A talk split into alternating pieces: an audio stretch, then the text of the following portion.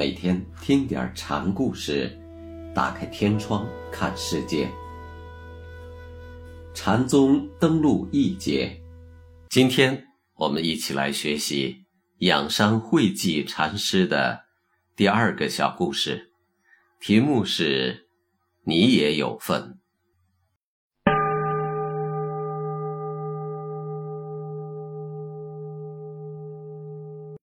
有施主送了一匹布给维山，仰山便对维山说：“你接受施主如此丰厚的供养，拿什么来报答呢？”维山用拄杖梆梆地敲了几下。仰山这人心直口快，也没有什么忌讳，竟又问了维山一句：“师傅怎么能把别人的东西据为己有呢？”还有一次，仰山刚从地里干活回来，正好迎面碰上维山，维山便问：“到哪儿去了？”仰山告诉师傅说：“到田里干活去了。”维山又问：“田里干活的有多少人呢？”仰山把手中的铁锹往地上一插，然后插手而立，看着维山，也不搭腔。维山看着仰山说：“今天在南山割草的人倒是很多呀。”仰山拔起铁锹，转身就走。仰山有一次在围山上放牛，梯天泰上座向仰山提了个问题：“一毛头现狮子身，百亿毛头可以现百亿狮子身，又该如何理解啊？”仰山便骑着牛回到禅院，然后直奔方丈去找维山。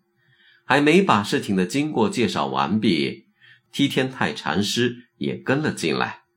维山便问仰山：“你说的就是这个人吧？”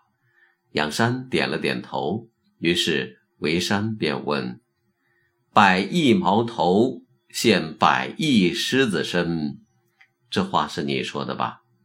是，梯上座回答。仰山就问：“现在正好，你说是毛前线还是毛后线？”梯上座接过话头道：“你既然说的是现在，还提什么前后？”维山听了，哈哈大笑。有一天，首座举起斧子对大家说。谁如果能把道理讲明白，这福子就归谁。仰山便问：“要是我能够把道理说清楚，能不能也得到这把福子？”首座爽快地说：“只要能说得明白，当然可以得到。”于是仰山一把把福子夺过来，转身就走了。还有一次，仰山正与。天性上座聊天，突然外面就下起了倾盆大雨。上座连声赞叹道：“好雨啊！”仰山便问：“好在哪里呢？”上座被问了个哑口无言。仰山道：“你不知道，还是我告诉你吧。”上座便问：“好在哪里？”仰山举手。往外面指了一指，上座一脸茫然，不知如何是好。仰山就对他说：“你怎么有大智慧而不吭声呢？”有一次，仰山陪维山外出游山，走得累了，两个人便坐在路旁的石头上小憩。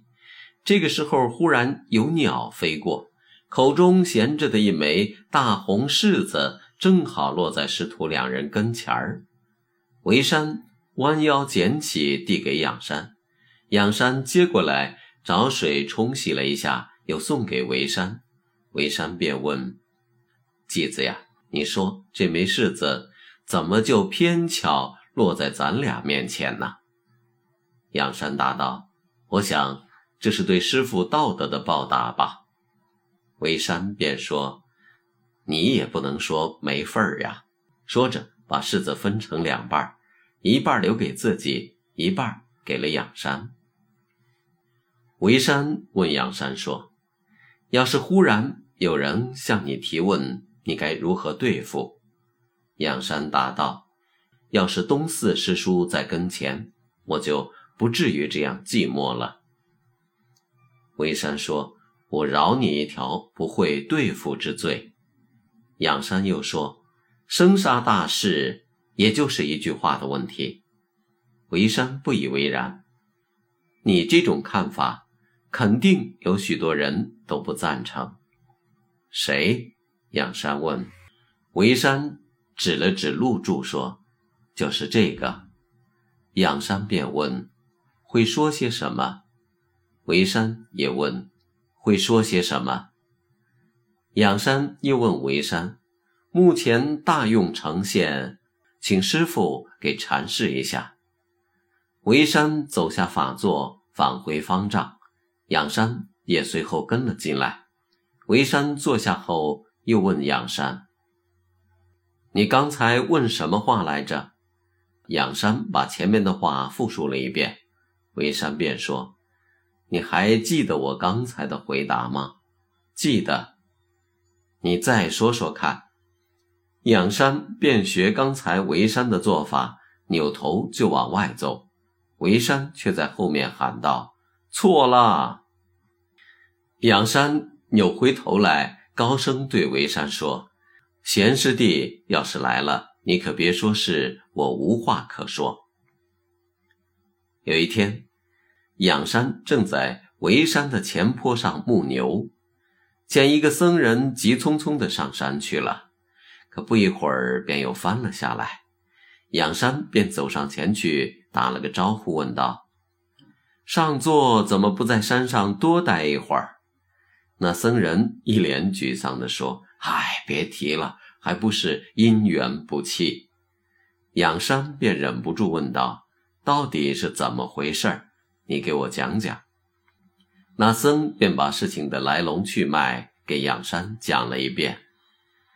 维山大师问我姓甚名谁，我便告诉他我叫归真。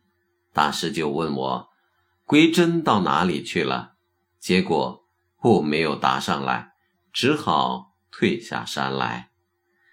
仰山听了僧人的一番叙述后，安慰他道：“你先不要走。”你再返回山上，对维山大师说：“你那个问题，我现在能答了。他要问你怎么答，你就说是眼睛里、耳朵里、鼻子里。”那僧人便照着仰山的吩咐，又回到禅院，找到维山，照猫画虎的把仰山交给他的话，在维山面前演述了一遍。不料维山听完他的回答后，对他说：“你这个胡说八道的家伙，这是五百人善知识的话呀。”